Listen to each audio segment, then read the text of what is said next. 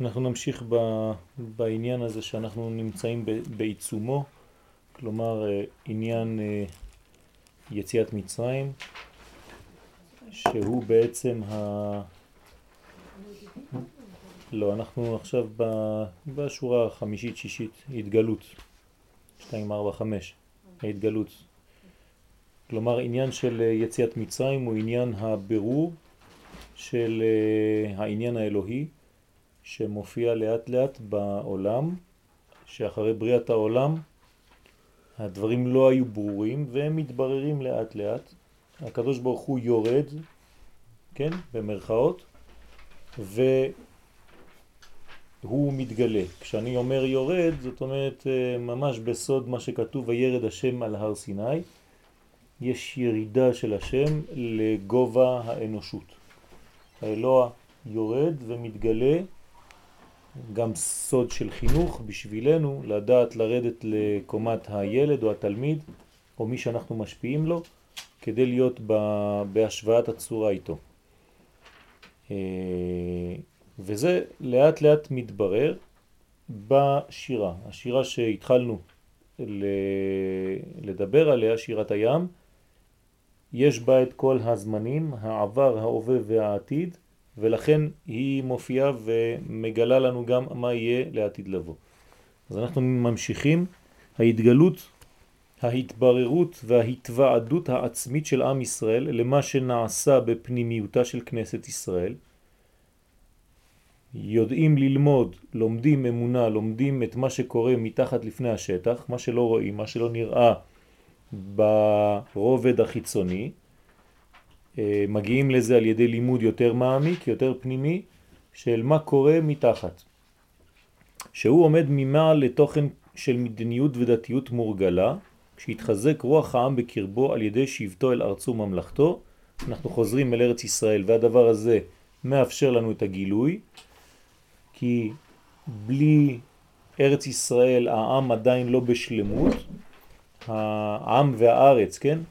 הם מחוברים יחד, כמו שכתוב מי כעמך כישראל גוי אחד בארץ, אז הגילוי של הקודש עובר רק דרך עם ישראל, ולכן כשעם ישראל נמצא בארצו, אז הגילוי מתגלה עוד יותר חזק, עוד יותר ברור, והקודש יורד לעולם. בעצם מתקיימת תכלית הבריאה, שהרצה הקדוש ברוך הוא לעשות לו דירה בתחתונים, על ידי זה שעם ישראל חוזר לארצו. וכמובן בונה, מקיים, מקים את ממלכתו, ממלכתו מלשון מלכות, והממלכה הלכאורה של חול היא כל כולה קודש. היא מגלה את האלוה. אז יתחילו סגולותיו העתיקות לצאת לאור עולם. בהתחלה אנחנו לא מבינים את התהליך, אנחנו חושבים שהתהליך הוא מאוד מאוד אה, אה, רחוק, אנחנו לא מבינים איך האלוהי מתגלה דרך התהליך הזה, ואנחנו רואים שהסגולות מופיעות לאט לאט בעולם. שלב ראשון, קיבוץ הגלויות, קשר העם והארץ, העוז הממלכתי והשלטון, ומעל לכל זה העצמיות של האומה. אני חוזר למה שאומר הרמב"ם, מה בין אה, העולם הזה לאימות המשיח? שעיבוד מלכויות בלבד. כלומר, כשעם ישראל אינו משועבד למלכויות, זה עניין של גאולה. זה עניין של הגאולה כשעם ישראל משתחרר מעול מלכות. ואם תגידו, כן, אנחנו עדיין לא משוחררים, שהרי עם ישראל ניתן תמיד, כן, הוא תחת השלטון של אומות העולם שמחליטות בשביל עם ישראל, אה, זה לא כל כך פשוט ולא כל כך נכון, כי זה עניינים פוליטיים בין מדינות, שיש אינטרסים, אבל זה בין מדינה למדינה, זה לא בין עם שכופה על עם אחר. אז עם ישראל באמת נמצא בעצמיות, בעצמיות, והוא חוזר אל עצמאותו. כל אלה יביאו להוצאת הסגולות העתיקות לאור עולם. עכשיו, אנחנו לא רק מתייחסים לזה כאל עניין פוליטי, אלא העניין הפוליטי הוא רק לבוש להופעת הקודש העתיק, המקורי, דרך הדברים האלה. ורוח הנבואה בהוד האלוהי שלה. אם אנחנו מחכים לדבר אחד ברור, זה לנבואה. הנבואה חוזרת לעם ישראל. קודם כל היא חוזרת דרך העם, כי העם נביא. יש לה כוח לעם כוח של נבואה, הוא עושה דברים בלי לדעת, העם מתקדם ומגלה דברים בלי להבין, ועד שיופיע ממש נביא. כוח הדיבור העליון של כלל ישראל. מה זה נבואה? זה דיבור עליון. דיבור עליון זאת אומרת לא דיבור של אדם שחושב עם שכל אנושי בלבד, אלא הוא מקבל את האינפורמציה מגבוה, מפנימי, והוא מסוגל לגלות אותו ממש כאן בעולם הזה. זה נקרא נביא. כן, הנביא מסוגל לשמוע קול יותר פנימי מכל השכל, מכל ה... ההופעות והשידורים שיש כאן למטה.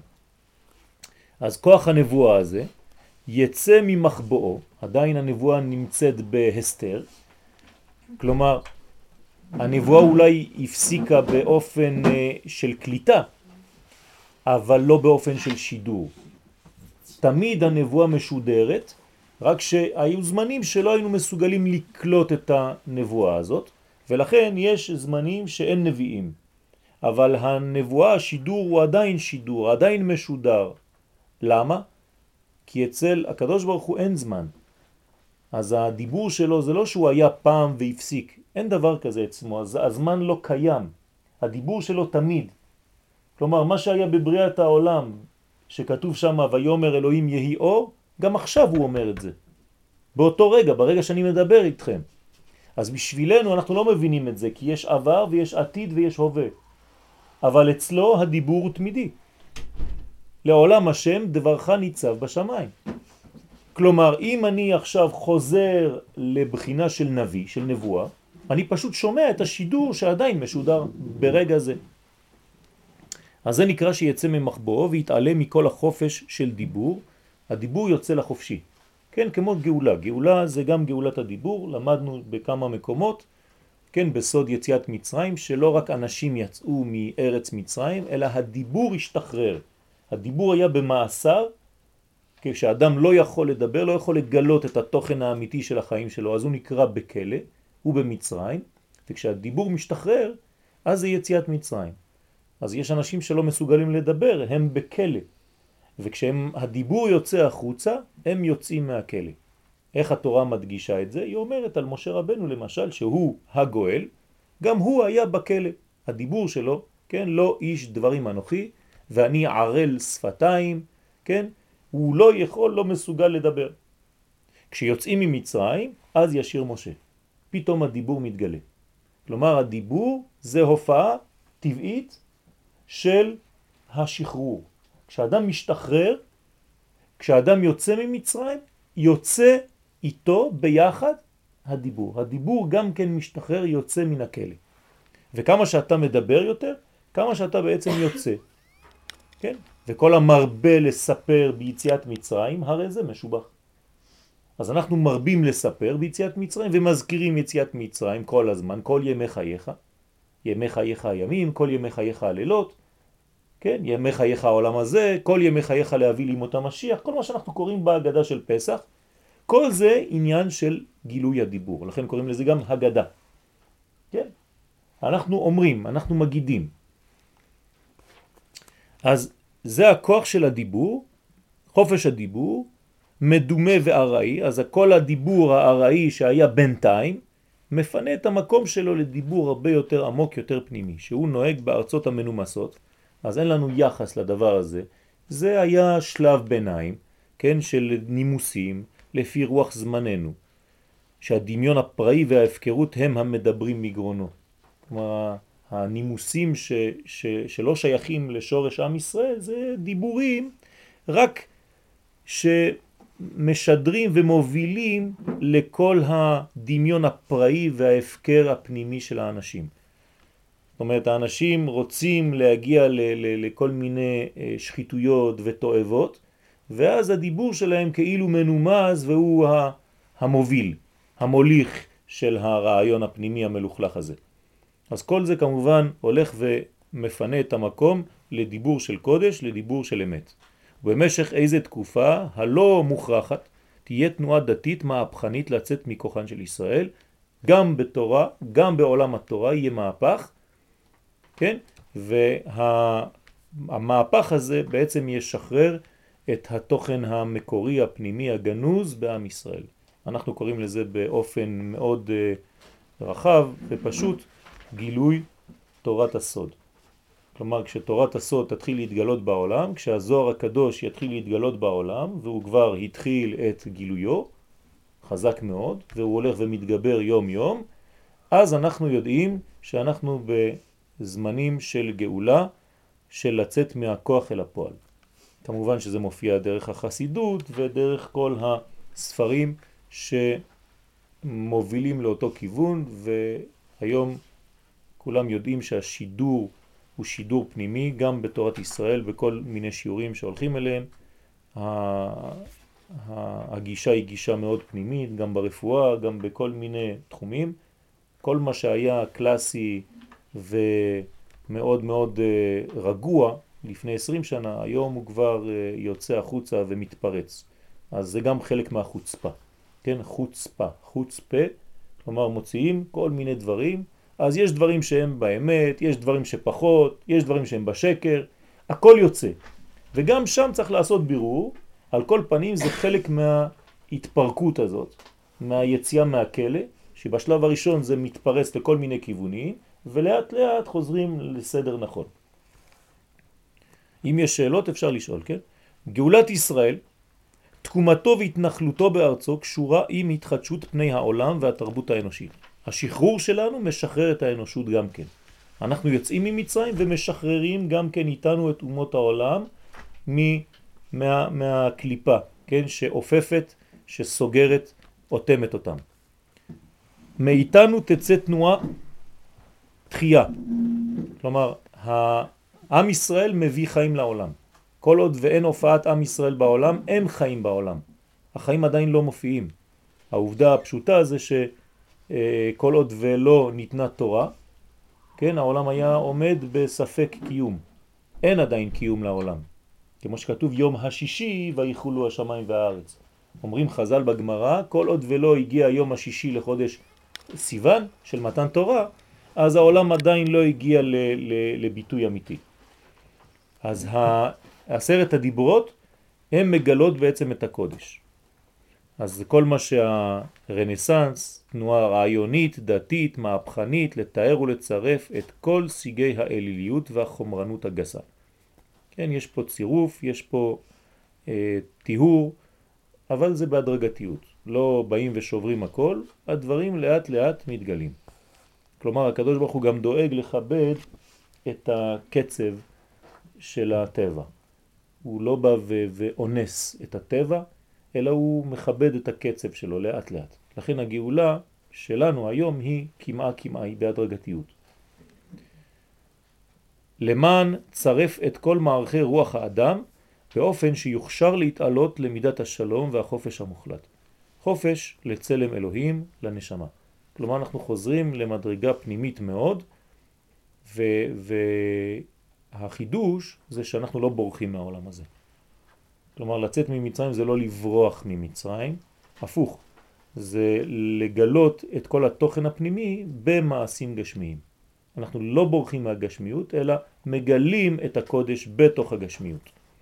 אז מי שקצת מתבלבל חושב שמצרים זה היה כלא של גשמיות, ויצאנו משם כדי לעלות לרוחניות.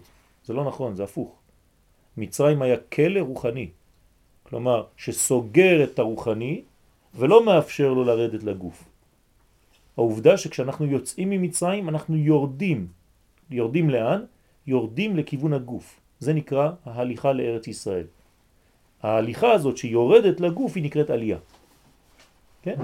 זה נקרא עלייה. שיר למעלות, או שיר המעלות, זה שיר של העלייה. רק אנחנו לא יודעים להבין את זה, כן? אבל זה שיר של עלייה. אז איך זה עולים דרך ירידה? כי זאת העלייה האמיתית. כשהדברים מתגלים בטבע, זה נקרא עלייה. כשהקודש מתגלה בפירות, כמו ט"ו בשבט, זה נקרא עלייה. כשאני מגלה את המוח שלי במעשים, זה נקרא עלייה. אבל אם אני נשאר ברובד העליון, זה לא נקרא עלייה. אני פשוט בכלא, אני במצרים. אז צריך להבין טוב טוב שכל היהדות היא לא דבר רוחני מנותק מהחומר, הפוך, היא דבר רוחני שמתגלה בתוך החומר, והירידה הזאת היא, היא העלייה. כללו של דבר, המדינה תהיה ארץ ישראל, וסגולת ישראל בתארתה תשלוט בה. ואם בתחילה תהיה לפעמים סובלת מאיזה רוחות סיסיות, כן, תקופה של מעברים ובירורים פנימיים, כן, בהתחלה זה לא יהיה פשוט, לאט לאט כל אחד תופס את מקומו, כן, כמו אישה בהיריון שיש לה תינוק בבטן, עד שהתינוק תופס את מקומו זה מפנה, זה מזיז כל מיני דברים. אותן רואים אנו ומכירים היטב, כן, אז לא צריך להיבהל מכל דבר, אך ביחס לכלל התהליך של גאולת ישראל אין זה אלא אפיזודה. כלומר כל התהליך הזה זה רק אפיזודה, זה רק מעבר שחייב להיות, אבל הוא לא מעבר נצחי, הוא לא דבר נצחי, הוא רק מסדר את הדברים. אנחנו בתהליך של סדר. לאט לאט מסתדר העולם. איך מסתדר העולם? על ידי האור שמתגלה בו. כן? אורגניזציה, זה הסוד. שהאור שם את הסדר בעולם. כן? כמו מורה שנכנס לכיתה וככל שהוא מתקדם עד המקום שהוא יושב בו, אז כל התלמידים שהיו מופרעים, כל אחד תופס את מקומו.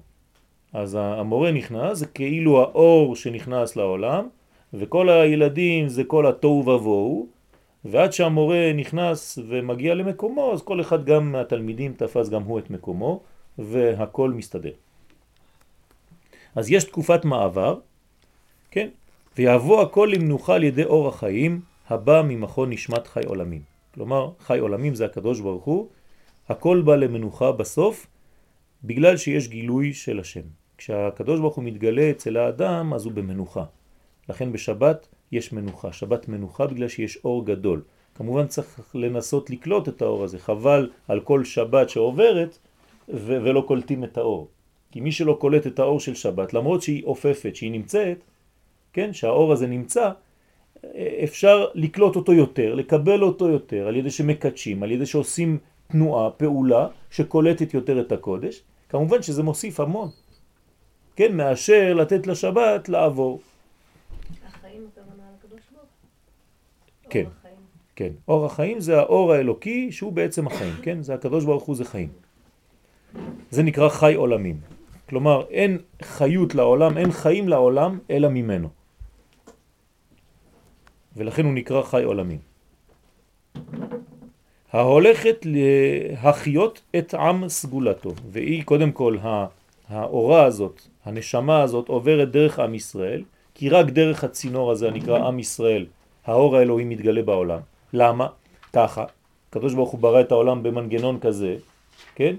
שרק דרכו יכול להתגלות האור. אם אין עם ישראל, אין כלום, אין חיים כבר. העולם הולך לאיבוד, ולכן זה מה שקרה בהר סיני, כמעט. אם לא היו מקבלים ישראל את התורה, העולם היה חוזר לתוהו ובוהו, נגמר הסיפור. כל העולם בטל, מבוטל. למה? כי רק עם ישראל הוא המוליך, הוא המעביר של האור הזה. לכן זה כפייה, כן? כש... ש... לא. נכון, אין בחירה חופשית בדבר הזה, נברנו עם הסגולה הזאת לגלות קודש. אז מה הבחירה החופשית? שאלה טובה. מה? להוציא את זה לפועל או לא. כלומר זה בנו, בלי בחירה, והבחירה היא רק להוציא או לא להוציא. לסתום או לא לסתום. לקפות או לשחרר.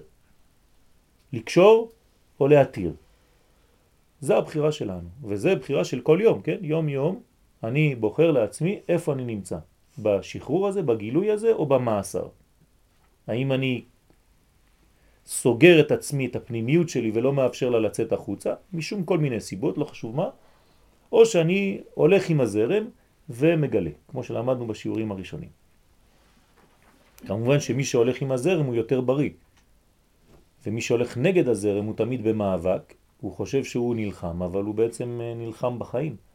הוא נגד החיים, הוא בתהליך של מחלה, חז ושלום. כן, הוא נגד הכל, נגד השורש, נגד החיים עצמם, נגד הזרם הטבעי. וזה זה, זה שורש המחלות, כן? במקום להיות בקודש, בזרימה הנורמלית, אז הוא הולך נגד, והוא נאבק עם, ה, עם הדבר שהכי הכי מתאים לו, נגד הדבר שהכי מתאים לו. על ארץ חמדתו, אז כל העניין הזה עובר דרך ארץ ישראל, כי אמרנו שעם ישראל וארץ ישראל זה דבר אחד, והתורה גם כן אותו עניין שהיא מחוברת במהות לעם ישראל, אז כולם, כן, יש מין אה, אה, משולש של תורת ישראל, של עם ישראל ושל ארץ ישראל. אז המשולש הזה הוא המגלה את האלוהי, את, ה, את העניין האלוהי בעולם. וכל אלה הדברים הנראים כעת לסנטימנטליים, כן? כלומר חלומות, בינתיים אנחנו לא מבינים איך זה עובד, הכל בסנטימנט ובעניין רוחני, אנחנו לא יודעים איך זה עובד, כן? הוא אומר לנו הפסוק בתהילים, בשוב השם את שיבת ציון היינו כחולמים.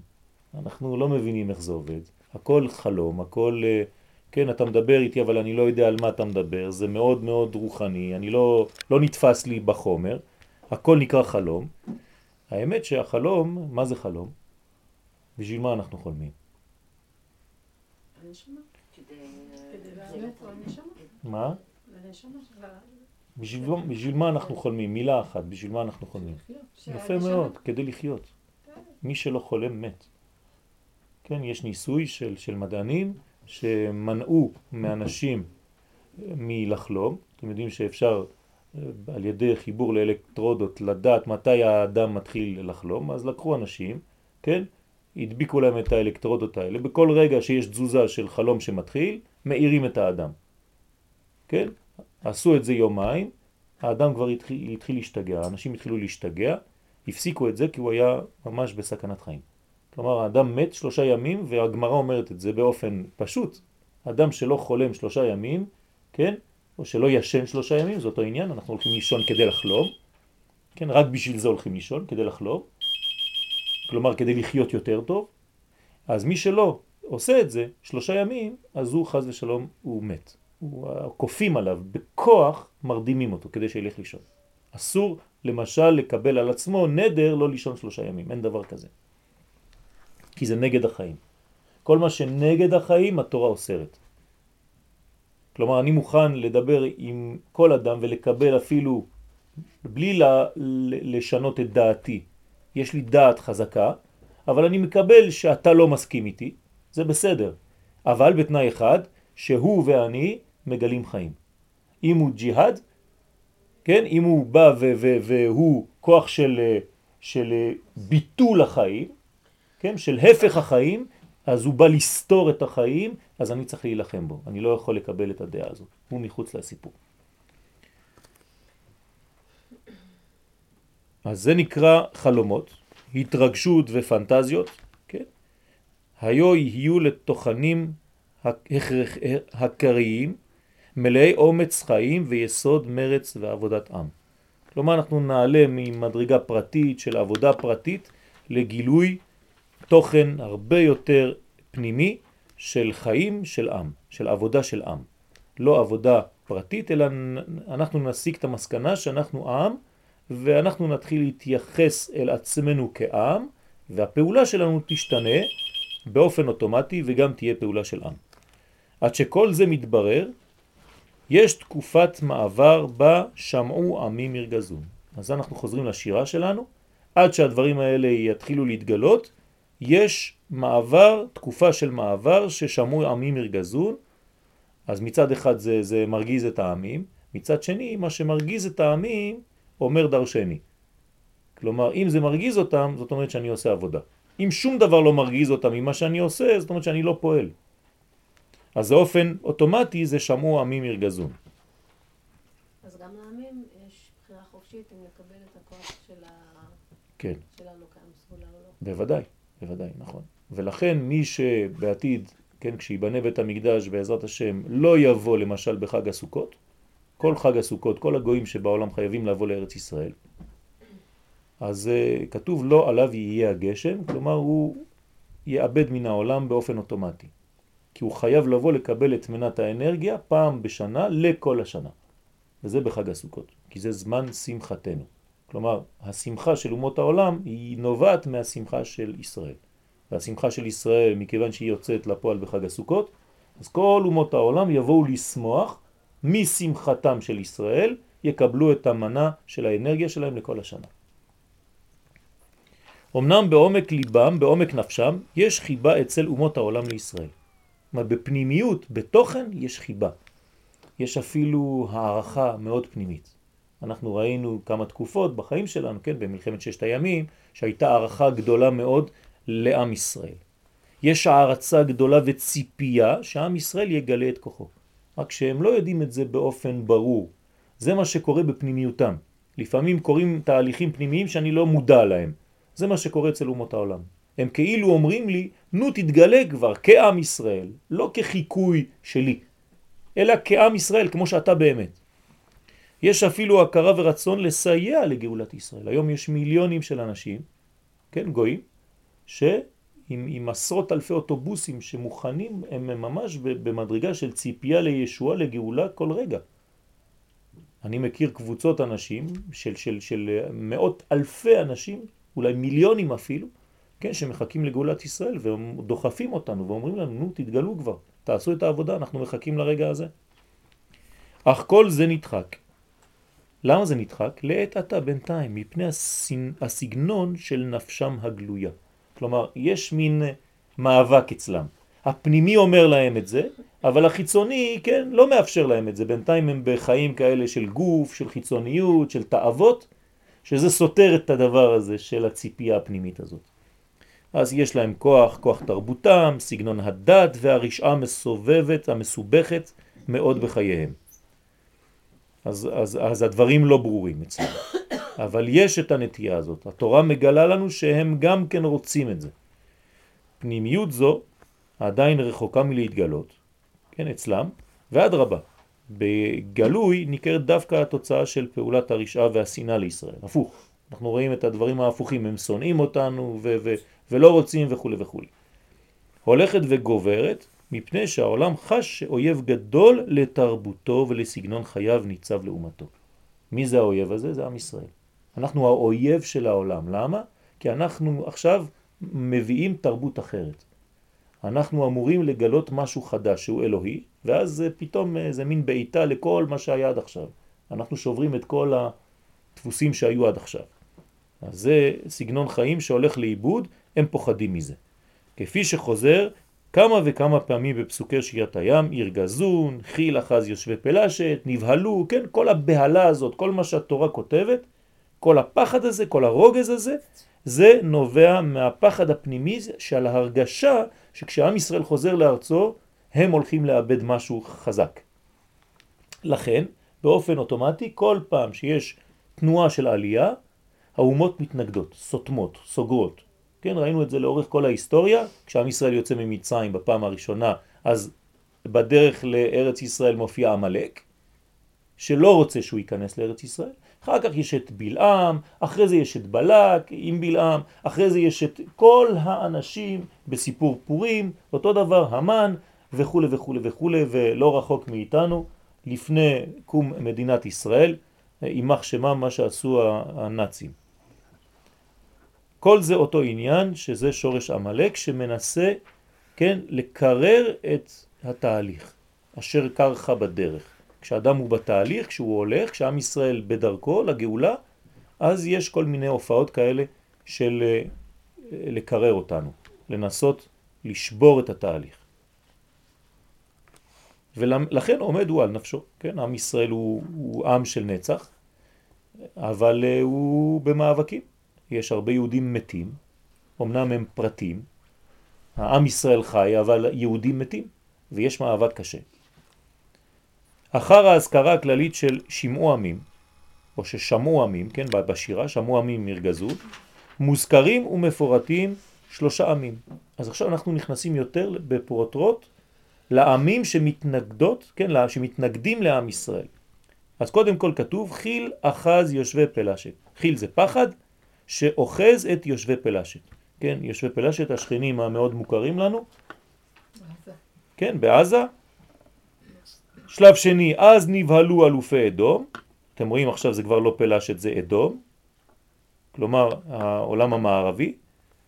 ושלב שלישי, אלה מואב, זה כבר אלה, זה, זה הרוחות, הכוח הרוחני של מואב, יוחזמו רעד. הגר"א כן, הגאון מבילנה, בפירושו לחבקוק בפסיקה שהושמטה על ידי הצנזור, כן, כתוב, ופה אנחנו מחזירים את מה שצונזר, אלה השלושה הם שלושה מצרנים של ארץ ישראל. ככה כותב הגאון מווילנה. כלומר, יש לנו שלושה אויבים שהם תמיד מתנגדים לארץ ישראל.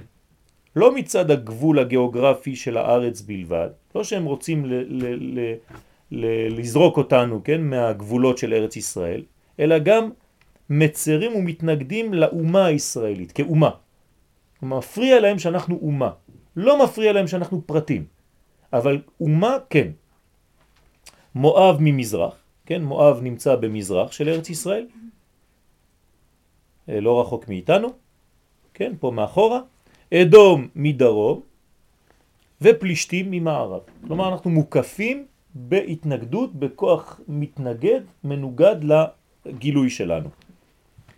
ושלוש האומות הללו מבטאות שלושה סוגי התנגדות לישראל מצד אומות העולם. יש להם סגנון שונה, כל אחד. איך הם מתנגדים לעם ישראל. אז פה זה מתחיל להיות מעניין, מה המלחמה של כל אחד נגד עם ישראל. מואב הוא אבות הטומאה. מאיפה יצא מואב? מי זה מואב? מאיפה יצא מואב? לוט. מלוט, נכון? מהלוט כשהוא היה עם הבת הבכורה שלו, כן? היא קראה לבן הזה מואב, מאב, מאבא, כן? אז הוא אבות הטומאה, כלומר, ברגע שיצא הילד הזה שנקרא מואב, הוא שורש לכל הטומאה, כי זה, כן, מעשה שלא יעשה, כן? זה גילוי עריות, חז ושלום בין אבא לבת. אז זה נקרא אבות הטומאה, הוא אבות הטומאה שנטמעו בו ישראל. על ידי בנות מואב בשיטים, ולכן בהיסטוריה יופיעו, כן, תהליכים כאלה של בנות מואב, שיבואו לבלבל קצת את, ה, את עם ישראל בדבר הזה. שולחים להם מבנות מואב כדי להכשיל אותם בזנות. האויב השני, אדום, הוא אבות הנזיקין. עכשיו זה כבר לא טומאה, זה נזיקין. מה ההבדל? כן, שהזיקו לישראל ביותר, כלומר אדום כאילו בשביל גילוי של, של אה, אלוקות, כן? הרגו ועשו פוגרומים ו- וכל מה שאנחנו יודעים בכל ארצות אירופה, כן? הנצרות היא ממש הנזק הגדול מבחינה של, של, של אה, להרוג, לאבד ולהשמיד. תמיד באצטלה של, של קודש, כן? בפגיעה בגוף וברכוש. כן, כל מה שהיהודים סבלו בכל הארצות, תמיד זה היה עניין של אדום. פלישתים, זה האחרונים, הצרו לישראל במאוד ולא הניחו להם שום ממשלה ושלטון. תשימו לב, מה שהפלישתים, כן, הפלסטינים המודרניים שלנו היום, לא רוצים זה שתהיה ממשלה בישראל, שלא נהיה מושלים כאן בארץ. כלומר, הם לא אכפת להם לא מה... להצר לנו פיזית, או, או, או, או גם כן לשלוח לנו בנות שיתאמו אותנו, כן? באופן טבעי אנחנו מתרחקים מהם, גם הימין וגם השמאל. אז מה כן הם לא רוצים? הם לא רוצים שיהיה שלטון כאן. זה מלחמה אחרת. אז יש לנו פה שלושה סוגים של מלחמה. אחד בתאוות, כן, להפיל את עם ישראל מהרמה הקדושה שלו למדרגות נמוכות. השני בהרס, בהרג, להרוג אותם פיזית, לחסל אותם. והשלישי בלמנוע מהם שלטון בארץ. הפלישתים לא הכתיעו אותנו בעבודה זרה, אין להם עניין בזה, לא אכפת להם. הפוך, הם גם כן דוגלים שלא תהיה עבודה זרה. ולא פיתו אותנו בעריות, גם לא. כל עניינה התנגדות לשלטון הלאומי שלנו בארץ ישראל. אז אנחנו רואים שיש פה ממש, כן, התקדמות אה, חשובה בתהליך הזה. אנחנו עוברים לדף האחרון של השירה.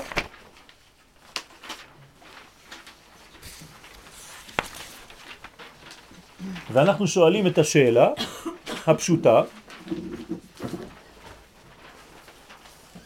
מאיפה יצאו הפלישתים? מבחינה היסטורית מעניין אותנו לדעת מאיפה יצאו הפלישתים.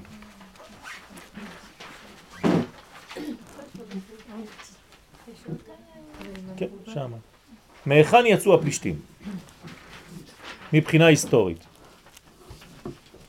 בספר בראשית מופיע פירוט כל העמים למשפחותם. אז פה אנחנו רוצים, זה מתחיל ממש אה, להיות מדויק מאוד. אנחנו רוצים לבדוק, כן, מה, מה המקור. מי כתב את זה? גם הגר"א? לא, לא, עכשיו אנחנו חוזרים ל, ל, ל, לרב טאו שליטה, שמסביר את כל התהליך הזה של השירה, כמובן מכתבי הרב קוק, מהגאון מווילנה ומכל גדולי ישראל.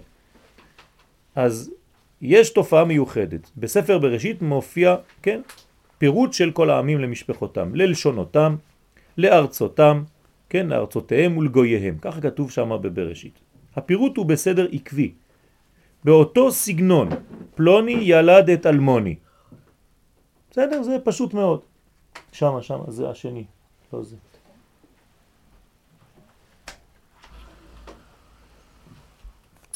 אולם, בפסוק המדבר על לידת הפלישתים, משתנה הסגנון. אצל כולם יש סגנון אחיד. מגיע השלב של הפלישתים, מאיפה יצאו פלשת? הסגנון משתנה שם, ממש משהו מיוחד.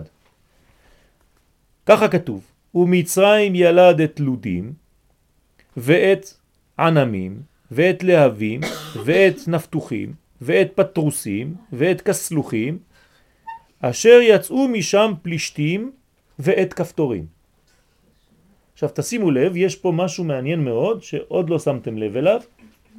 הלשון הזו, אשר יצאו משם, כלומר אין פה רצף של פלוני ילד את אלמוני. שם אצל הפלישתים הם יצאו, לא כתוב מאיפה, כאילו יצאו, יש מאין. אינה כתובה בעמים אחרים, יצאו משם זה כתוב רק אצל הפלישתים, יצאו. רש"י בשם המדרש מסביר שפטרוסים וכסלוחים היו מחליפים נשותיהם. כלומר, היה להם שם מין תערובת של נשים, כל אחד היה נותן את האישה שלו לשני, ומתוך האיסור של אשת איש, שאצלם זה הפך להיות uh, אידיאל, שגם הגויים מצווים עליו, והגויים אסור להם גם כן ללכת עם האישה של, של השכן, מזה יצאו הפלישתים. כלומר, מה זה הפלישתים? בעצם מאיפה הם יצאו? מה? כמו ממזרים, בדיוק ממזרים. כלומר, משום מקום. מתערובת של נשים שהלכו עם נשים כבר אה, נשואות, כלומר מאשת איש. הפלישתים יוצאים מתערובת כזאת, כאילו לומר שהם לא היו מתוכננים בהיסטוריה. יצאו. לכן הפסוק אומר יצאו. אם כן, הפלישתים בעצם לא היו צריכים להיות. בסדר 70 אומות העולם אין להם מקום לכתחילה. אבל אתם רואים שהם כאן. זה, זה בדיעבד. מה? הם לא בתוך 70 לא, לא. זה, זה בדיוק החידוש. ולכן לא כתוב שאחד הוליד את השני, אחד הוליד את השני, יצאו. זה החידוש. כי אין להם תפקיד בבניינו של עולם. עוד פעם אני חוזר לעניין. למה הם לא חלק מהעניין? כי אין להם תפקיד בבניין. הם רק רוצים לסתור את הבניין, כלומר להרוס את הבניין, ומי שרוצה להרוס אין לו מקום בחיים. כלומר הוא לא בתוכנית האלוקית. אבל הקדוש ברוך הוא מאפשר גם כן להיות, עובדה, הם פה. כלומר מאפשר להיות מין תערובת כזאת שיצאה לעולם, אבל בשביל מה? עוד לא הגענו לזה. כל הופעתם של הפלישתים היא יציאה מן הסדר הנורמלי של בניין החיים של האדם. זה פלא לראות את, ה, את הדיוק בכתובים שהם יצאו ולא היו מתוכננים, כן, לכן הכתוב אומר יצאו, אין להם אה, אה, חלק בבניין הזה של החיים. יציאה מכל התוכנית האלוקית. אמנם באמת יציאה זו היא בעצמה מאשרת לבסוף את התוכנית האלוהית עוד ביתר תוקף וביתר עוז. כלומר, אם הדבר הזה לכתחילה לא היה צריך להיות, אבל בדיעבד הוא נמצא כאן, אני נמצא במציאות כזאת, כן? מה אתה רוצה ש... כן? שאעשה? אני... זה, זה כאן. כלומר, בדיעבד, כן? לא לכתחילה, אבל בדיעבד, דרך הדבר הזה, דרך התופעה הזאת, כנראה שמתברר עוד יותר הכוח של עם ישראל. הקדוש ברוך הוא הביא דבר כזה לעולם, אפשר דבר כזה להיות בעולם, כדי לגלות יותר את ישראל ביותר כוח. אז הנה, אנחנו תכף נראה. במה? במה שישראל מתגברים עליהם מתוך תוכן החיים האידיאלי והאלוהי המופיע על ידם בהתנחלותם בארץ. כלומר, אנחנו על ידי התנגדות הזאת והדרך לבניין הארץ דווקא ולממשלה בארץ, כי זה מה שהם מתנגדים אליו, אנחנו מגלים יותר את האלוהי שבנו, כן? ואנחנו חייב, חייבים את האויב הזה מולנו כביכול, שהוא ממש מתנגד באופן אה, נחרץ. סליחה, מה, מה הקשר לישמעאל? אנחנו לא מתייחסים לערבים כאל בניו של ישמעאל? לא, לא, לא כולם.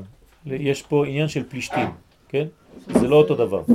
זה לא אותו דבר. בני ישמעאל הם חלק מאומות העולם, אולי זה גם חלק מהתשובה בשבילך. אז מי כן. הפלישתים? לא הבנתי. אז הפלישתים, זה, זה בדיוק, לא הבנת. זה לא. לא, זה חלק, לא מבני ישמעאל, שיצאו מהחיבור האלה, כלומר מהפטרוסים והכסלוחים שהיו מחליפים נשותיהם. זה עונה בגלל שאת אומרת אם הם, אם הם אה, חלק מ-70 אומות העולם, כי את התכוונת לבני ישמעאל. נכון. עכשיו יש הבדל גדול מאוד שצריך להבדיל אותו בין בני ישמעאל לבין הפלישתים. עכשיו. מה? כפתורים. אז יש כל מיני אומות, כן, אה, עמים שהיו גרים פה, וצריך ל- בבראשית ללכת לשם ולראות את הפירושים. הם עדיין קיימים מהמים? לא, לא, הם היו פה, היו פה 31 אה, אומות, כן קיימים עדיין. היה, כן, כי הם יצאו מהם, כולם כביכול נעלמו או כן, התבלבלו אחד עם השני, אבל הם נשארו כאן כדי, כדי מה? אה. יפה מאוד, כדי להגביר אצלנו את הגילוי. כלומר, שהגילוי אצלנו יופיע בגלל שיש חושך מולנו. אז אין להם מקום אחרי הגאולה? אז יפה מאוד, עוד, עוד, אנחנו תכף נגיע לזה. כנראה שאת את, את באמת בכיוון, שכשנגיע לדבר, אין להם כבר קיום. כלומר, הם כאן רק בשביל זה. אז אפשר להפריד בין, אה, נגיד, פלסטינאים שמתייח- שמשויכים לפלישתים לבין אה. עיראק ואיראן שמשויכים לבני ישמעאל? כן, אבל זה, זה משהו אחר. יש עוד, עוד פן אחר שלא נכנסתי אליו אל כאן. כל מי שרוצה להחריב את עם ישראל, את ארץ ישראל, רוצה להרוג יהודים בגלל שהם יהודים, בגלל שהם עם ישראל, נקרא עמלק. וגם יש לנו חיוב לה- להרוס, כן? מחות תמחה את זכר עמלק. זה עוד משהו אחר. אז יש לנו כמה אויבים, כמה סוגים של אויבים. כן? אנחנו העם היחידי שיש לנו כל כך הרבה אויבים. למה? כי אנחנו צריכים להוציא מיץ גדול. וכשכדי להוציא מיץ, אז סוחטים אותנו המון, מכל מיני כיוונים. אבל לא כן. לא הבנתי, אם המטרה שלנו היא להיות אור לגויים, כן. צריך, מה מה הדרך להשיג את זה? בדרך של מלחמה ול- ולחסל את כל מי שזה, זה הופך אותנו להיות אור לגויים? זו שאלה.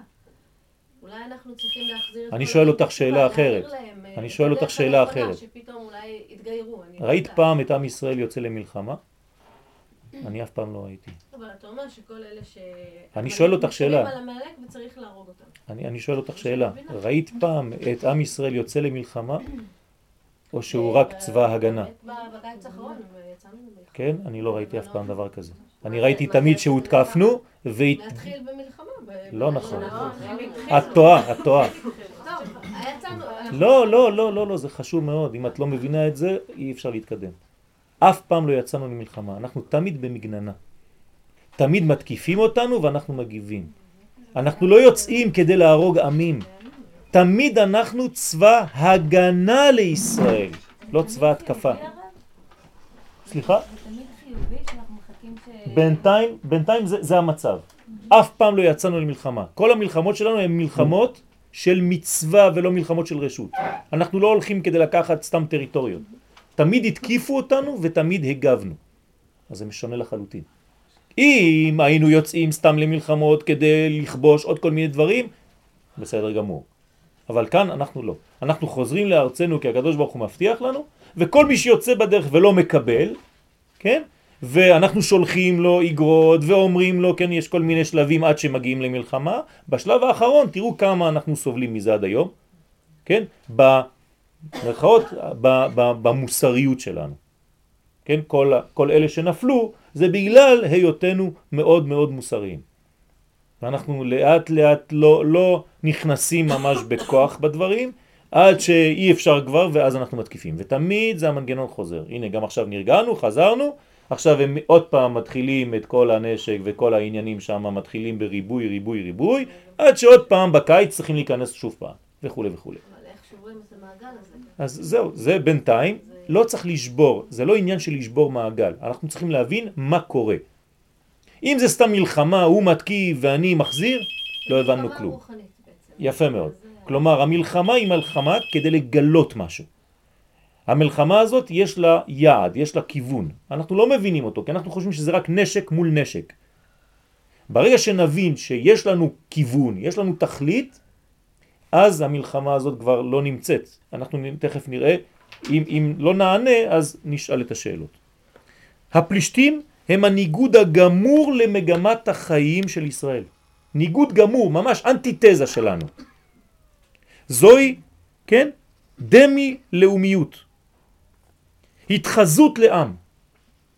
כלומר, הם מתחזים לעם, הם עושים כאילו הם עם. יש להם דגל, פתאום. יש להם אה, אה, מקום, פתאום, כן? הם באים משום מקום והם רוצים מקום, דגל, הם קוראים לעצמם אומה. תשימו לב, כל פעם שפלסטיני מדבר, כל פעם, אם פעם אחת תשמעו, תגידו לי, יואל שיקרת. כל פעם שאיזה אה, שר אצלם, כן, קוראים לזה שרים, או אחד שהוא מהרשות, הוא אומר העם הפלסטיני. תשימו לב. אין פעם אחת שיש לו איזה תוכנית שהוא לא אומר העם הפלסטיני. ואנחנו, מצד שני, כמעט אף פעם לא תשמעו איזה עיתונאי שאומר עם ישראל. בסדר? זה הישראלים נגד העם הפלסטיני. כלומר, יש פה דימוי של עם כאילו, וכל כך מדגישים את זה באצבע, שאנחנו אפילו לא מבינים, לא תופסים. אבל מי שיש לו קצת עיניים חדה, חדות, ואוזן חדה, אז הוא רואה את הדבר הזה. תשימו לב, כל פעם שתשמעו עכשיו מישהו מדבר, תמיד הביטוי העם הפלסטיני חוזר. אז הם מתחזים לעם. התלבשות בכל הסממנים הלאומיים, אולם בלא מהות. אין מהות, יש רק הכל תחפושת בחוץ. בלא תוכן עצמי. אין לפלישתים כל ערך, אין לה, הם לא קיימים בכלל. לא. לא, לא, לא, לא עוד פעם, הם לא שייכים, לא, לא, אני אגיד לך למה לא. קודם כל הם לא מתוכננים בבריאה. דבר שני, דבר שני, מי שמתנגד לחיים לא נקרא בן אדם. אני, אני שופט אותו כבן אדם, בגלל שהוא נולד עם צלם אלוהי, כן? אבל הוא לא נקרא אדם במובן האמיתי של האדם, אין דבר כזה. אדם זה אדם שמכבד את החיים.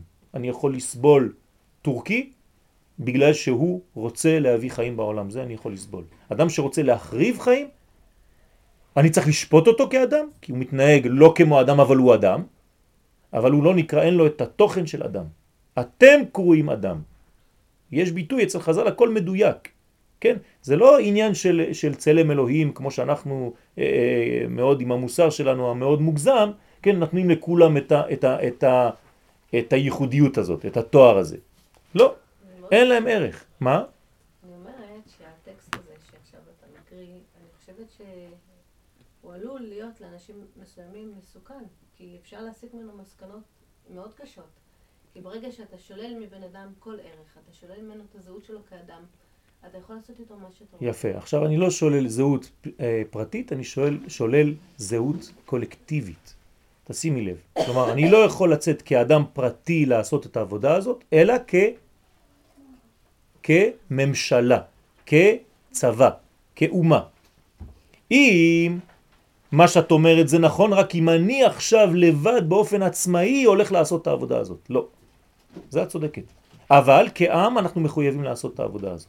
כלומר, עם נגד לא עם.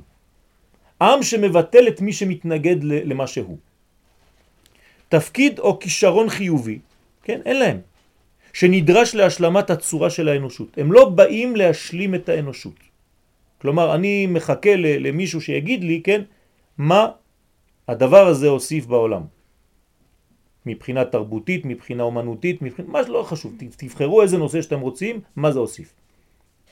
בינתיים כלום, רק חלקים של פצצות, נכון? של התפוצצות ושל פיזור העולם ושל חורבן העולם. בכל פינה בעולם, לא חשוב, לא רק פה, לא רק כאן. בכל פינה בעולם זה רק חורבן. צריך להחזיר אותם בתשובה. בסדר, אז זה בני ישמעאל. מהצד השני... זה בני ישמעאל. זה בני ישמעאל. זה אצל בני ישמעאל, כן. את צודקת. אצל בני ישמעאל יש אפילו עבודה, זה לא חידוש. אנחנו שולחים פליירים, כן, ניירות, עם שבע, שבע מצוות בני נוח, גם לערבים. בוודאי, יש עבודה בזה. בני ישמעאל, דרך אגב, יש עניין כזה שבני ישמעאל חוזרים בתשובה. פה אני לא מדבר על בני ישמעאל, עוד פעם, תשימו לב, יש פה מנגנון של חלק מיוחד שנקרא פלישתים, זה משהו אחר. ודאי שאין להם אחיזה בנצח, כפי שיש לישראל, שלאומיותם קשורה עם עצת השם לתקומתו של עולם ולמגמה האמיתית של כל היצורים. כי הרי אנחנו רואים, הם נגד החיים. זה אנשים שהם נגד החיים. לאומיות פלישתית זו עומדת אך ורק כדי להצמיח את מלכות בית דוד. הנה, זה היעד שלהם. הם הולכים נגד, אבל התוצאה תהיה הפוכה. בגלל שהם נגד, הם יגלו בסופו של דבר, הם עוזרים לנו להצמיח את מלכות בית דוד. הטכניקה האלוהית בהיסטוריה היא מדויקת ומכוונת. ומעמידה כוחות שונים שיפעלו כדי להשלים את המטרה האידיאלית שביסוד בניינו של עולם. כלומר, הקדוש ברוך הוא שולח דברים שהם אפילו לא היו מתוכננים, כן, כביכול, כמו שראינו, ולמרות זאת הם כאן, כדי לאפשר לנו את הבניין של העולם. והיא זו השולחת כוח מנוגד שלוחץ ודוחק על מנת להבליט ולהוציא לפועל את גבורתם של ישראל. מה הם עושים לנו? מה הם גורמים לנו עם כל הרוע הזה? רק להבליט את הסגולה הייחודית שלנו, את הכוח הייחודי שלנו. אם הם לא היו, היינו בסגנה גדולה, עוד יותר.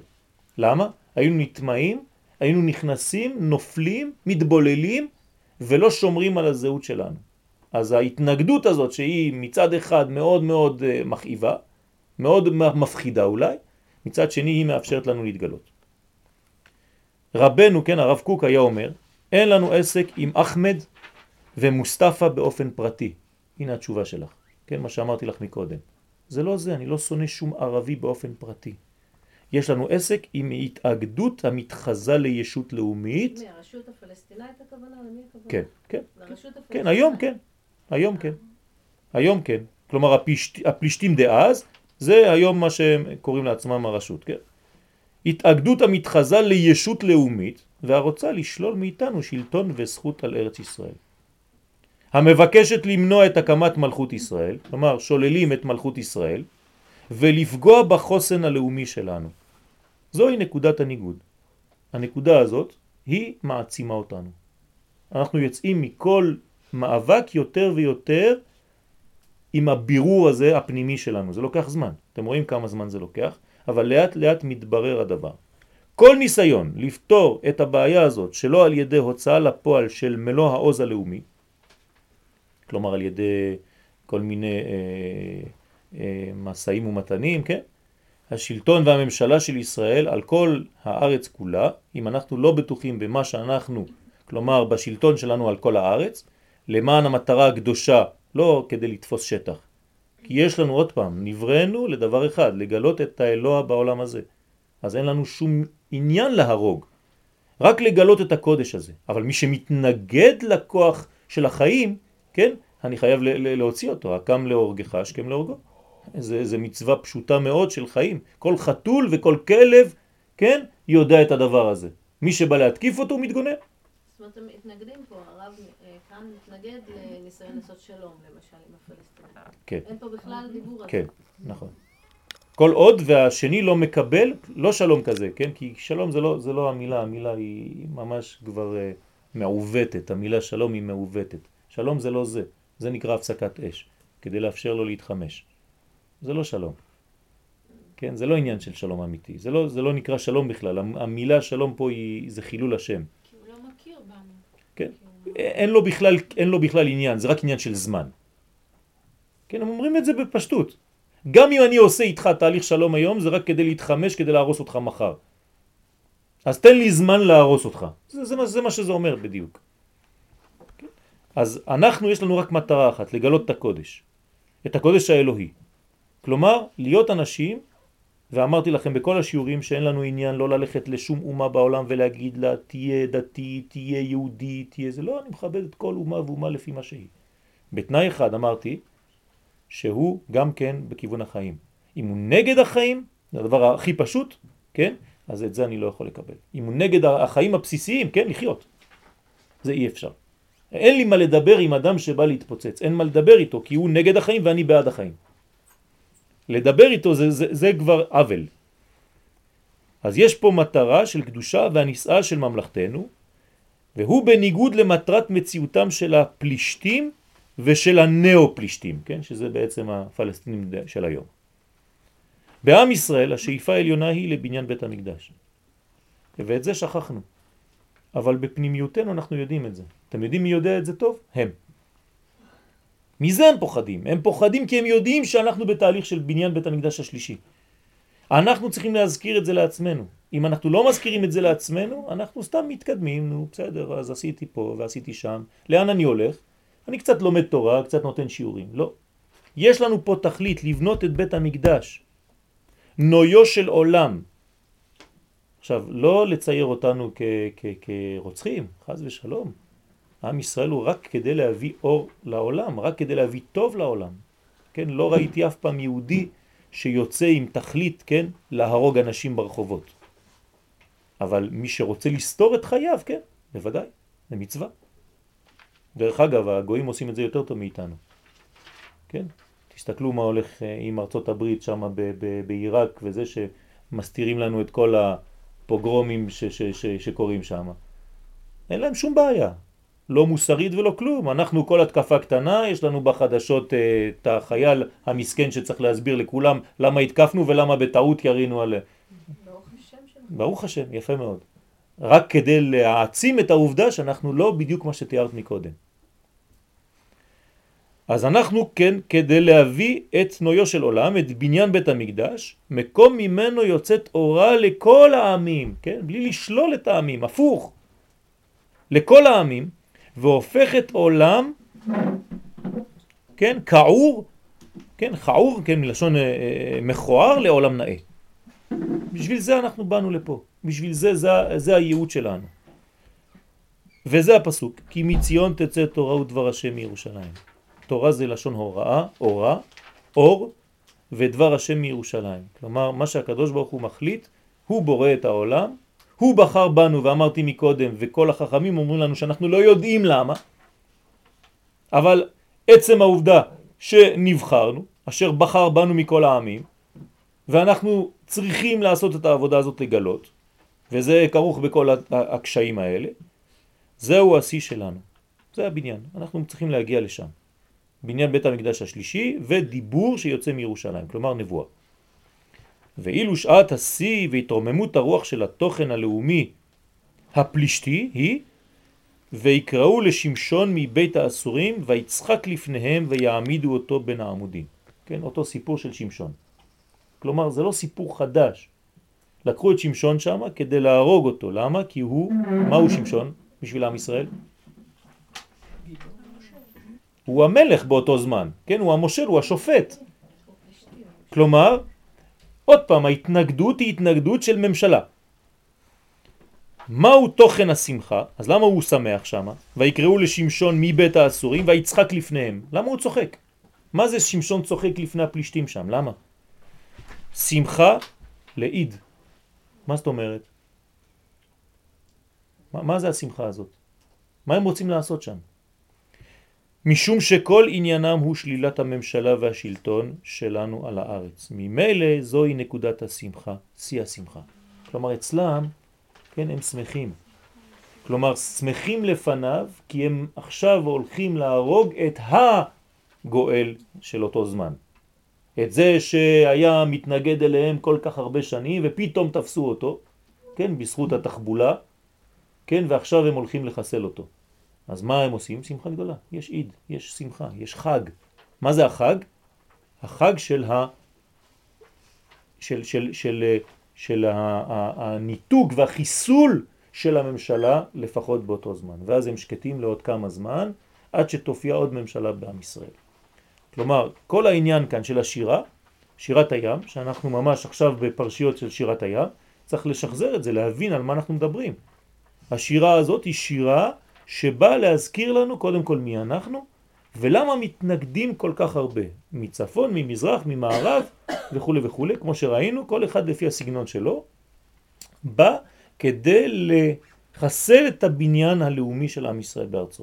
כלומר, הדבר הכי חשוב שיש לנו לעשות, זה קודם כל לקבל את הבניין הלאומי שלנו, לדעת שאנחנו אומה נגד כן, כביכול אומה שנמצאת מולנו, שהיא לא אומה? אין דבר כזה. כל פעם שעיתונאי או בן אדם אומר העם הפלסטיני הוא חוטא, כי אתה נותן לו כוח ושם שאין לו, שהוא לא, כן? ולעומת זאת אנחנו כן צריכים לומר עם ישראל. ואם נזכיר את זה כל רגע שאנחנו עם ישראל, אנחנו עם ישראל באמת, אנחנו עם, כן? אה, בתורה כתוב שאתם הקנתתם אותי בלא אל ואני אקניתכם בלא עם. כלומר, אתם רציתם לעשות לי, כן, נגד עם אלוהים אחרים שהם לא אלים, זה כאילו להגיד שיש אלוה אחר חוץ מהקדוש ברוך הוא, אז אני אביא לכם עם שהוא לא עם, ככה אומר הקדוש ברוך הוא, שגם אם יעשה לכם אותו דבר, מידה כנגד מידה. אז אם אנחנו יודעים איפה אנחנו נמצאים, מה אנחנו, מה עלינו לעשות, ופה צריך גבורה ועוז, לא צריך פחד. כדי לקבל את הגבורה והעוז צריך להיות בטוחים בצדקת דרכנו. איך אנחנו בטוחים בצדקת דרכנו? אנחנו לא יודעים. יש לנו תורה, יש לנו נביאים, יש לנו אה, תנ"ך, נביאים וכתובים, שכל העניין הזה הוא מאוד מאוד פשוט וברור. כמובן, בדרך הקשיים הם אה, מרובים, ואנחנו נזהרים ועושים את הדברים ממש על ביצים. כל אחד מכיר את, את, את צבא הגנה לישראל, ויודע כמה מוסרי הצבא הזה וכמה קשה לו להתמודד, לא רק מבפנים, גם מבחוץ וגם מבפנים נגד כל הדברים האלה. אז אנחנו פשוט מביאים חיים לעולם. גם כשהצבא הוא במרכאות, נגיד, לא רוחני או לא דתי כמו שאנחנו חושבים, זה לא נכון. האלוה מתגלה דרך החיילים האלה, כי אנחנו מגנים על החיים פשוט מאוד. זה, זה ההגנה על החיים. התכלית של כל זה, לא לשכוח, זה בית המקדש השלישי. אם אנחנו שוכחים שאנחנו הולכים לבנות את בית המקדש, יש לנו בעיה. והיום מה שמפחיד מאוד, כן, גם בתוכנו, אנשים, זה הדיבור הזה. אם אני הולך באיזה פורום ואני אומר שהתכלית שלי זה לבנות את בית המקדש השלישי, אני מיד, כן, אה, שמים אותי בצד כי הוא מסוכן, הוא כנראה איזה מתנחל שיש לו עדיין אה, את ה... את ה... כן, הפנאטיות הזאת, את השד הזה שנמצא בבקבוק והוא יוציא אותו כל רגע. אבל זאת האמת. אנחנו מתפללים על זה כל רגע, כל תפילה, כל ברכת המזון. בני ירושלים, כשאנחנו אומרים לבנות את ירושלים זה בניין בית המקדש. הבניין של היום זה חלק מאותו בניין שבונה את בית המקדש השלישי. אז בעזרת השם יהיה רצון שנזכה, כן, דרך ההבנה הבסיסית והפנימית הזאת, כן, שצריך לומר אותה, היא לא פשוטה אבל צריך לומר אותה, אה, לדעת איפה אנחנו נמצאים ונגד מה אנחנו נלחמים. תודה רבה.